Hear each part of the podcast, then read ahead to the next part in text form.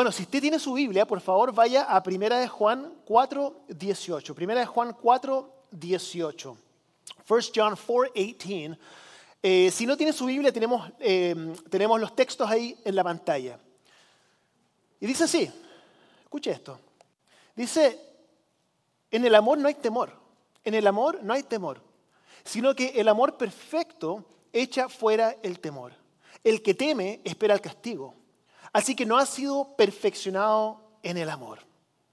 Algunos de ustedes saben, estamos en una serie de mensajes que le hemos puesto como título Me rindo.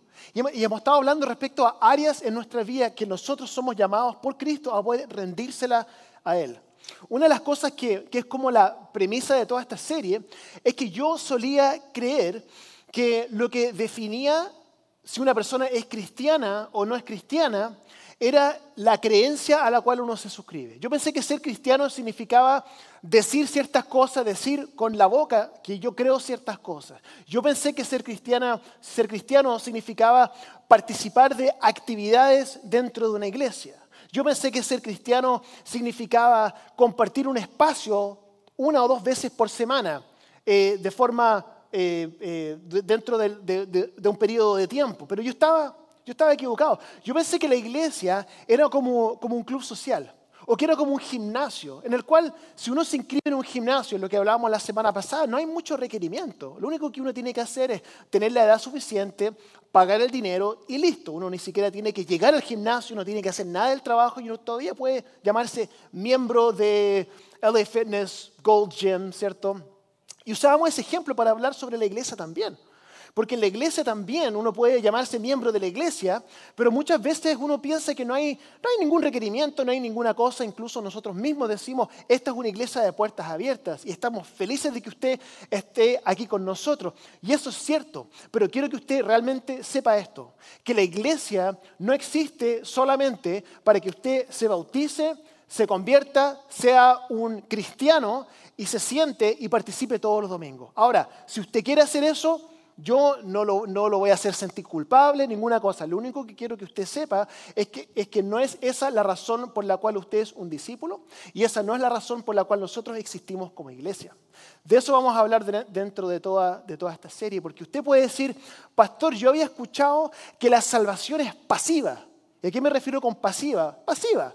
O sea que todo el trabajo lo hizo Cristo y yo lo único que tengo que hacer es sentarme y recibir el sacrificio que Cristo hizo por mí. Y eso es 100% cierto. Y hemos hablado respecto a esto, pero el problema es que muchos de nosotros recibimos a Cristo, nos bautizamos, ¿cierto? Decimos que somos cristianos y, y, pasamos toda nuestra vida simplemente aferrándonos a nuestra salvación, esperando que Cristo regrese y nos lleve a la eternidad. Ahora, si, usted ve la vida cristiana de esa forma, yo quiero decirle que usted se está perdiendo lo más importante dentro de su relación con Cristo, que es la transformación de su vida que se produce como resultado de seguir a Jesús y escuchar la palabra. La meta es esta, lo que decía Gálatas 4:19, que Cristo sea formado en usted, que Cristo sea formado en mí. Gálatas 4:19 habla respecto a esto. Entonces uno puede decir, la salvación es pasiva porque todo lo que produce mi salvación fue completado por Cristo en la cruz.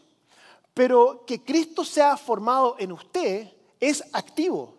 Y eso tiene que ver con decisiones que yo voy tomando en mi vida, decidiendo formarme a la imagen, a la imagen de Cristo. Yo le pregunté esto la semana pasada, no sé si usted se acuerda.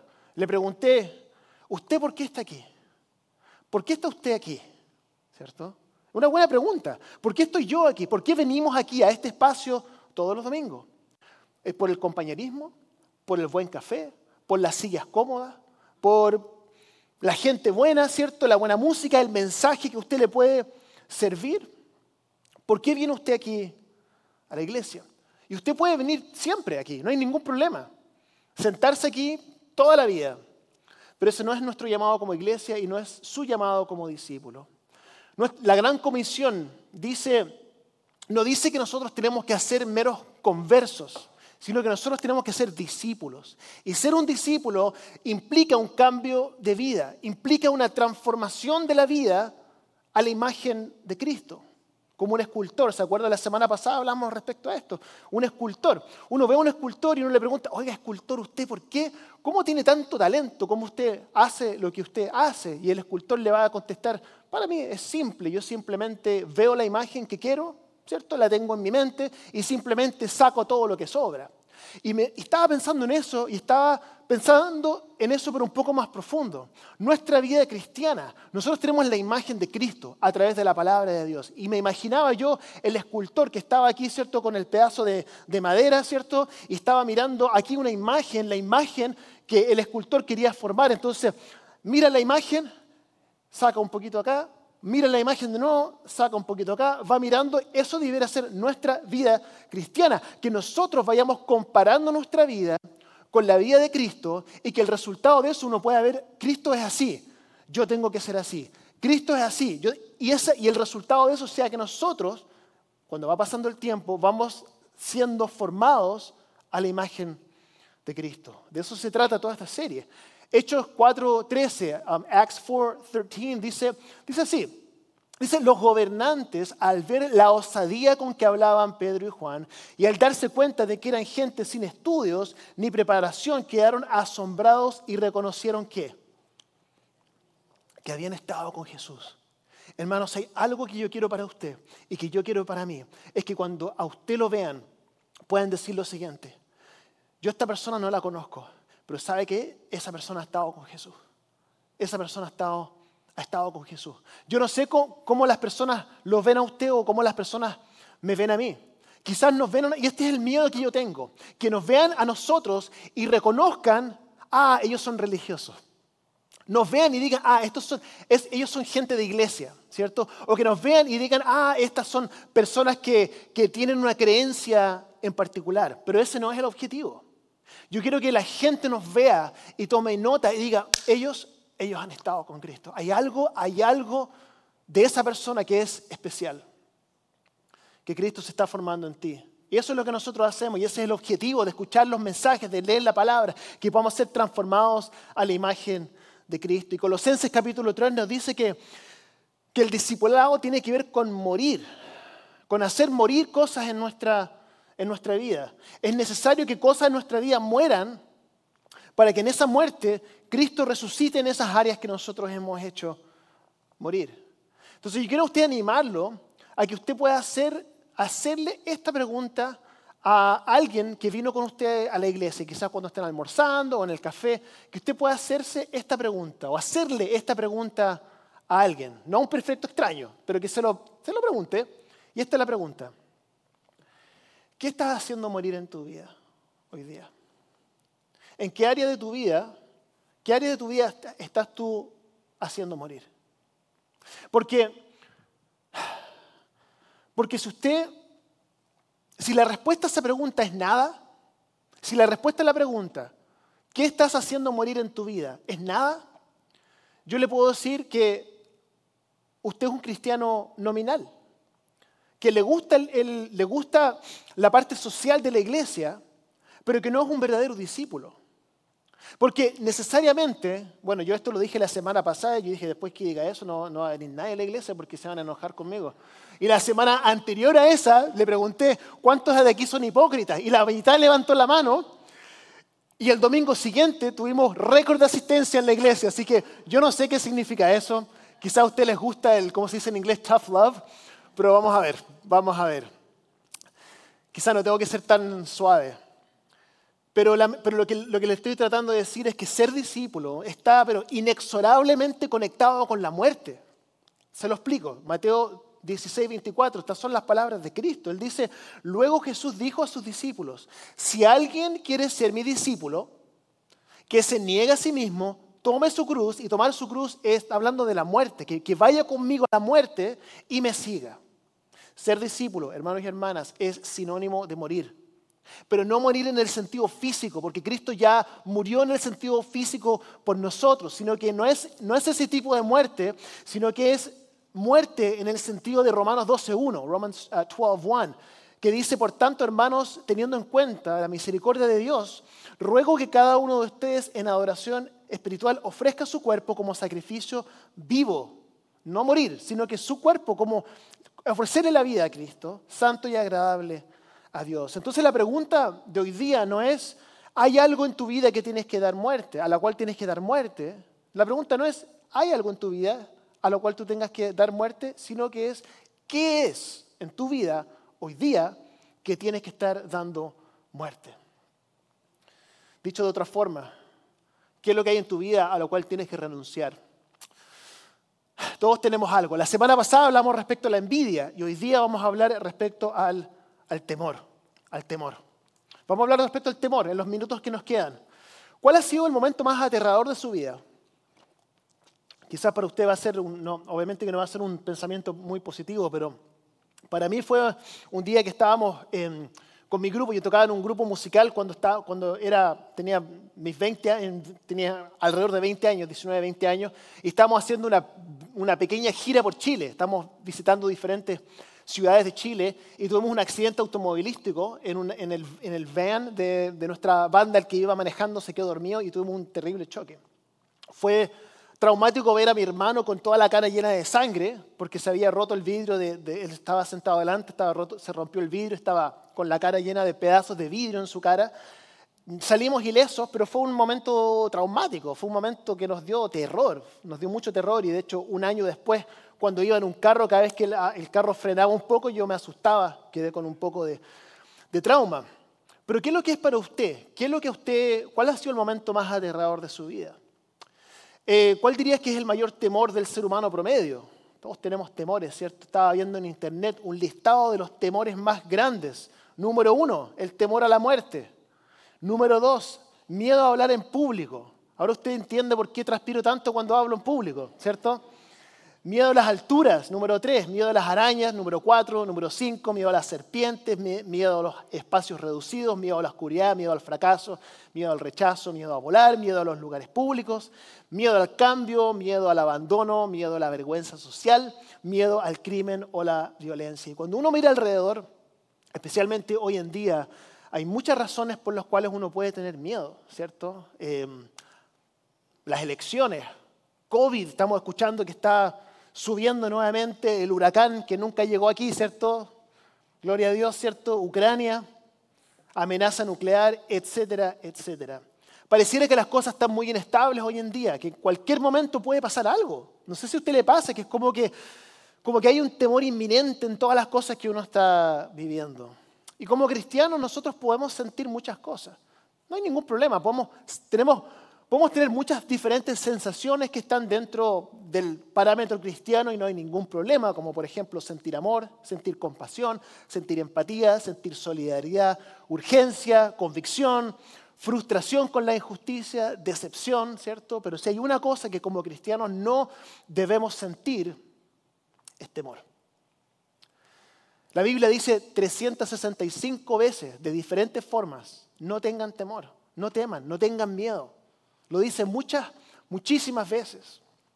Y si usted está sintiendo temor hoy día, yo no quiero que usted se sienta culpable del temor que usted siente.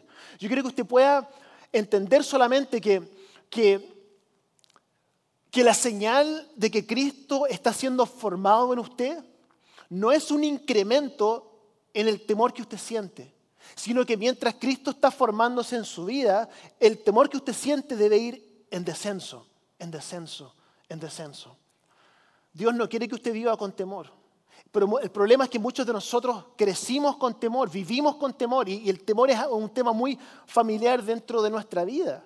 Sentimos miedo a las consecuencias, miedo a la violencia, miedo a la soledad, miedo al fracaso, ¿cierto?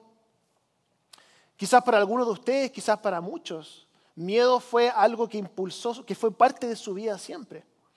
Quizás usted tuvo un padre o participó en una iglesia, un jefe, un cónyuge, un maestro, que a usted le, producía temor, temor.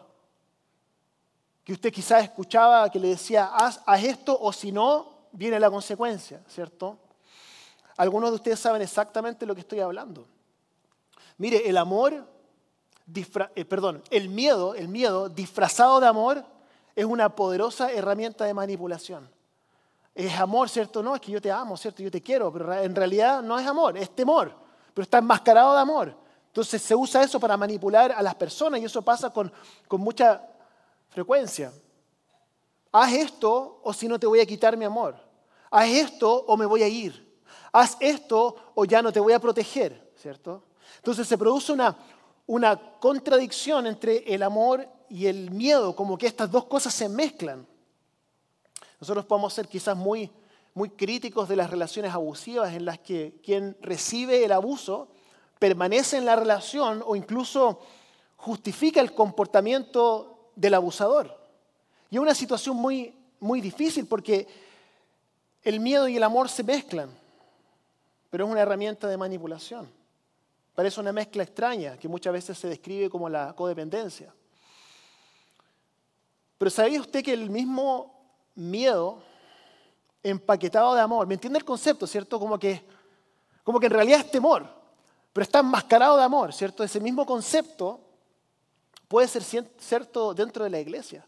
Eso puede pasar en la iglesia también. Cuando pensamos en la, reforma de Martín Lutero, muchas de las cosas por las cuales él tuvo que luchar fue precisamente la manipulación de la iglesia. Donde la iglesia hablaba sobre el amor de Dios, el perdón de Dios, ¿cierto? El poder de Dios hablaba de todas estas cosas maravillosas respecto a Dios, pero también se utilizaba como una herramienta de manipulación. Haz esto, la iglesia decía, haz esto o si no, no hay salvación. Pero Dios te ama. Haz esto o no hay bendición, pero Dios te ama. Haz esto o no vas a poder salvar el alma de tu ser querido que falleció, pero Dios te ama. Entonces, eso era algo por lo cual Martín Lutero tuvo que luchar. Era sobre, la base, era sobre esto que se basaba todo el concepto de las indulgencias. Todos estos fueron empaquetados como amor, pero se basaron en el miedo al castigo, miedo a perder la aprobación, miedo al infierno. Y me encantaría poder decirle a usted hoy día que todo eso es historia. Pero lamentablemente eso todavía puede pasar hoy día en la iglesia. De hecho, yo crecí, yo crecí con terror a Dios. Cuando yo pensaba en, la segunda venida de Cristo, a mí me daba pánico. Porque yo de repente escuchaba un ruido, o la lluvia, o un trueno, y decía, ay, viene Jesús. Y yo sabía que no estaba preparado. ¿Por qué no estaba preparado? Porque yo sabía lo que había hecho ese día. Y, y, a veces no había pedido perdón. Y no sabía si yo estaba preparado para que Cristo viniera. Y eso a mí me daba terror. Tal vez usted hoy día está aquí porque usted simplemente le tiene miedo a Dios. Es posible que usted tenga miedo de que Dios a usted lo abandone. Que usted tiene miedo de que Dios a usted lo deje de amar. Que usted tiene miedo que Dios no te ayude que usted tiene miedo de que Dios a usted no lo va a proteger si usted no viene, si usted no diezma, si usted no participa en los grupos, si usted no es parte de esto y hace ciertas cosas para ganarse la aprobación de Dios. Quizá usted está aquí y está viviendo sobre esa falacia. Y creo que usted sepa que usted no está solo si tiene ese pensamiento. Ese pensamiento es muy común. Yo mismo crecí, quizás algunos de ustedes también, yo crecí con una tremenda contradicción que nadie logró resolver en mi vida, por lo menos cuando yo estaba pequeño. Por una parte, Dios te ama más que cualquier otro amor que hayas conocido en tu vida. Pero ese mismo Dios te va a torturar sin piedad en un lago de fuego por la eternidad si es que tú pecas. Y yo decía, pero ¿cómo resolvemos esto? El mismo Dios. Por un lado, el Padre más amoroso y tolerante. Y por otro lado, el monstruo más cruel y brutal que hayas conocido. O sea, ¿cómo resuelvo esto? ¿Es temor o es amor? ¿Cómo funciona todo esto? ¿Cómo lo resuelvo? Y es por eso que este versículo es tan importante. Es tan importante. Primera Juan 4, 18, lo voy a volver a leer. 1 John 4, 18 dice así, en el amor no hay temor. En en el amor no hay temor. Sino que el amor perfecto echa fuera el temor. El que teme espera el castigo. Así que no ha sido perfeccionado en el amor. Entonces lo que está diciendo aquí es que el amor y el miedo no pueden coexistir. No coexisten. No pueden estar juntos. No dice que es difícil, sino que dice que es imposible. Son, son inversamente proporcionales, ¿me entiende? O sea, el amor expulsa el miedo y el miedo expulsa el amor. Cuanto más miedo, menos amor. Cuanto más amor, menos miedo. Entonces son cosas que no pueden coexistir. Y el, el enemigo es tan astuto que intenta confundirnos para creer que lo que usted tiene es amor, cuando en realidad lo que usted tiene es miedo. Simplemente es esto. No puedes amar a Dios si le tienes miedo. Ahora usted puede decir, no, ¿y el temor de Dios? Hay un concepto teológico que es el temor de Dios. Ese es otro tema que no vamos a hablar hoy día, que no tiene que ver con el miedo, tiene que ver con el respeto. Pero el miedo, usted no puede amar a Dios y tenerle miedo al mismo tiempo. Es como si yo le dijera a mi esposa, nosotros llevamos casados 20 años, y cuando nosotros estábamos saliendo, que yo le dijera a mi esposa, cásate conmigo porque si no te voy a torturar. Y dice, oiga, pero ¿cómo, ¿cómo podemos hacer? No funciona de esa manera. Quizás ella se va a casar conmigo, pero no se va a casar conmigo porque me ama. Ella se va a casar conmigo porque tiene miedo que yo la torture, ¿cierto? Hermanos y hermanas, muchos de ustedes, quizás algunos de ustedes, crecieron siguiendo a Cristo, pero no como resultado del amor que usted le siente a Cristo, sino por miedo al castigo. Y eso no es amor, porque el amor y el miedo no pueden estar juntos, no pueden coexistir. Para poder acabar con este miedo debemos entender el versículo que leímos al principio, 1 John 4:18, primera de Juan 4:18. Lo voy a leer nuevamente. El amor, en el amor no hay temor, sino que el amor perfecto echa fuera el temor. El que teme espera el castigo. O sea, el temor tiene que ver con el castigo. Así que no ha sido perfeccionado en el amor. No tienes nada que temer. ¿Sabe por qué? Esto es. Usted no tiene nada que temer. ¿Usted sabe por qué el temor no debe caer en su vida? Porque el temor tiene que ver con el castigo. Y el castigo cayó completamente sobre Cristo. Por lo tanto, el temor no debe caer en su vida. Una, cosa interesante que cuando Jesús estaba en la cruz, le, no sé si usted se recuerda si lo ha leído, le ofrecieron un analgésico suave, que era una mezcla de, vino con mirra, y Cristo lo, lo desechó. ¿Por qué lo desechó? Bueno, algunos teólogos dicen que la razón por la cual Él lo desechó era porque Él quería sentir todo el peso y el sufrimiento de la cruz. No quería que nada apaciguara lo que Él estaba sintiendo. ¿Y por qué es importante eso? Porque eso a nosotros nos dice que todo el castigo, todos los pecados, todo, todo lo que venía hacia nosotros cayó sobre Cristo. Y eso debiera ser algo que nosotros podamos entender siempre. Todo el castigo cayó sobre Jesús. Yo quiero que usted hoy día sea libre de esto. Y yo no lo puedo hacer. Yo podría hablarle media hora más, pero yo no puedo, yo no tengo la capacidad de poder lograr que usted pueda sentir realmente esto hoy día. Si usted todavía tiene miedo, es porque quizás usted todavía piensa que hay algo que falta, hay algo que usted tiene que hacer, hay algo que usted pudiese perder, hay algo que usted necesita compensar para que ese miedo salga. Pero Cristo ya lo hizo todo.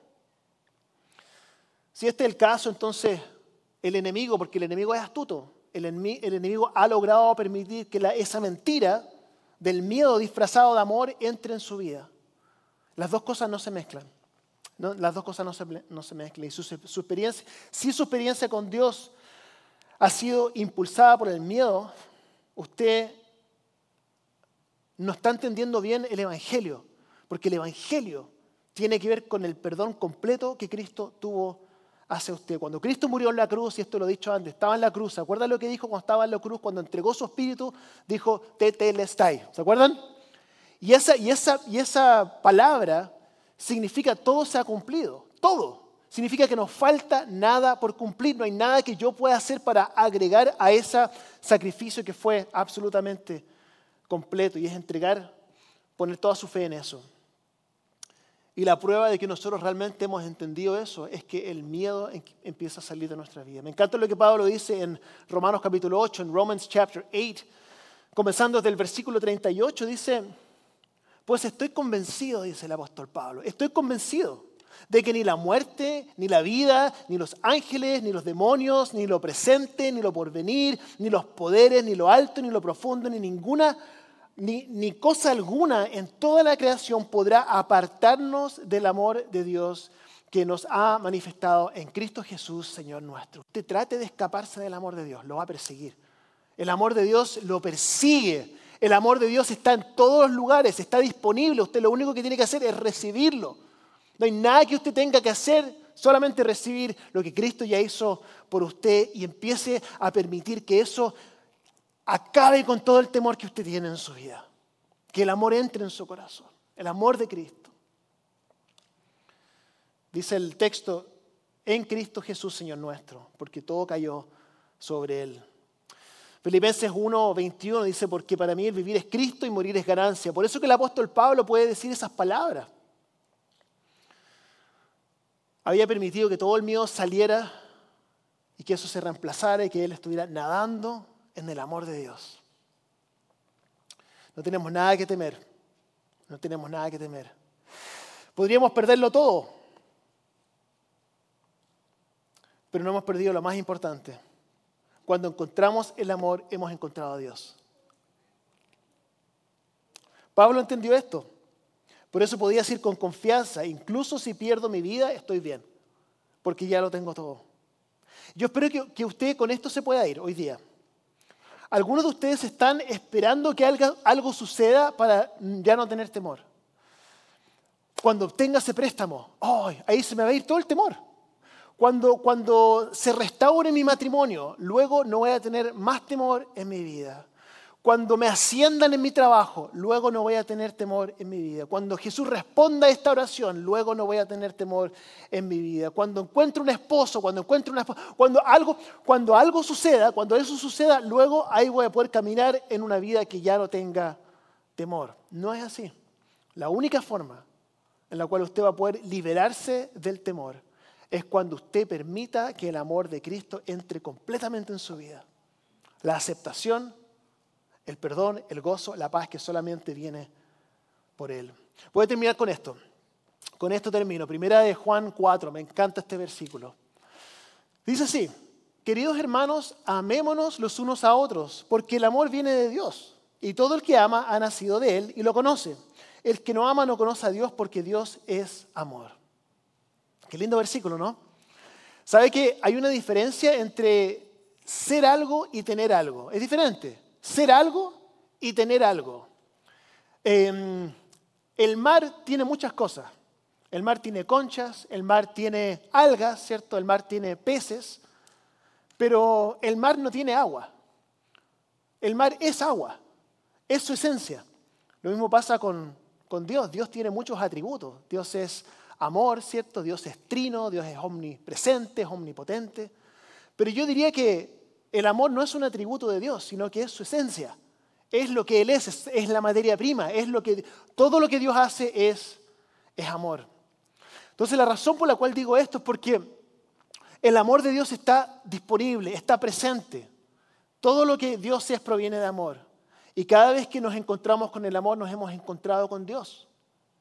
Cuando conocemos el amor, conocemos a Dios y el miedo comienza a desaparecer. Y ese amor está disponible ahora. Voy a pedir que podamos tomarnos un minuto ahora, si podemos, podemos cerrar nuestros ojos, inclinar nuestros rostros. Yo sé que he dicho muchas cosas hoy día, pero vamos a pedir que, que Dios pueda sellar este mensaje en su corazón. Entonces, con los ojos cerrados y los rostros inclinados, voy a decir algunas cosas y luego vamos a orar. Porque quizá usted está aquí en este lugar hoy día y, y usted ha pasado su vida sintiendo miedo de Dios, miedo del castigo, miedo de la desaprobación de Dios. Y usted hoy día está entendiendo quizás por primera vez o le está siendo recordado hoy día que el amor de Dios no tiene nada que ver con un mérito, con algún mérito que usted pueda cumplir o alguna cosa que usted pueda hacer, sino que el amor de Dios está completamente disponible ahora como resultado de lo que Cristo hizo en la cruz por usted. Y usted está entendiendo hoy día que quizás el temor que usted tiene en su vida tiene que ver con el castigo. Pero usted ha entendido que ese castigo ya no es para usted, porque recayó completamente sobre Cristo. Y usted quiere poner su fe en esa realidad. Con los ojos cerrados y los rostros inclinados aún, quiero invitarle a usted que si usted hoy día quiere poner su fe en Cristo y usted quiere recibir lo que ha escuchado hoy día y quiere realmente recibir el amor de Dios hoy, eh, yo quiero hacer una oración por usted, pero me gustaría saber quiénes son. Si pudiera simplemente levantar su mano y bajarla, yo voy a orar por usted. Ahí está. Dios, le bendiga. Dios le bendiga. Amén. Amén. Amén. Amén. Dios le bendiga. Dios le bendiga. Amén. Amén. Señor Jesús, nosotros presentamos este mensaje ante ti como una ofrenda. Y oramos que, que esto pueda ser sellado en nuestros corazones que es la esencia del Evangelio, que es tu amor hacia nosotros. Doy gracias por todas las manos que se levantaron en respuesta a este mensaje. Y yo oro que, que el entendimiento de lo que sucedió en la cruz en ese día pueda entrar en nuestros corazones y podamos nosotros entender que el amor de Dios está disponible para nosotros y que hay una directa relación entre el recibir este amor tuyo y el nivel de temor o miedo o ansiedad que tengamos en nuestra vida. Yo oro que el amor pueda entrar a nuestro corazón y que este amor pueda echar fuera el temor, porque el temor tiene que ver con el castigo y el castigo recayó sobre tu Hijo. Así que oramos esto en este día, en el nombre de Jesús. Amén.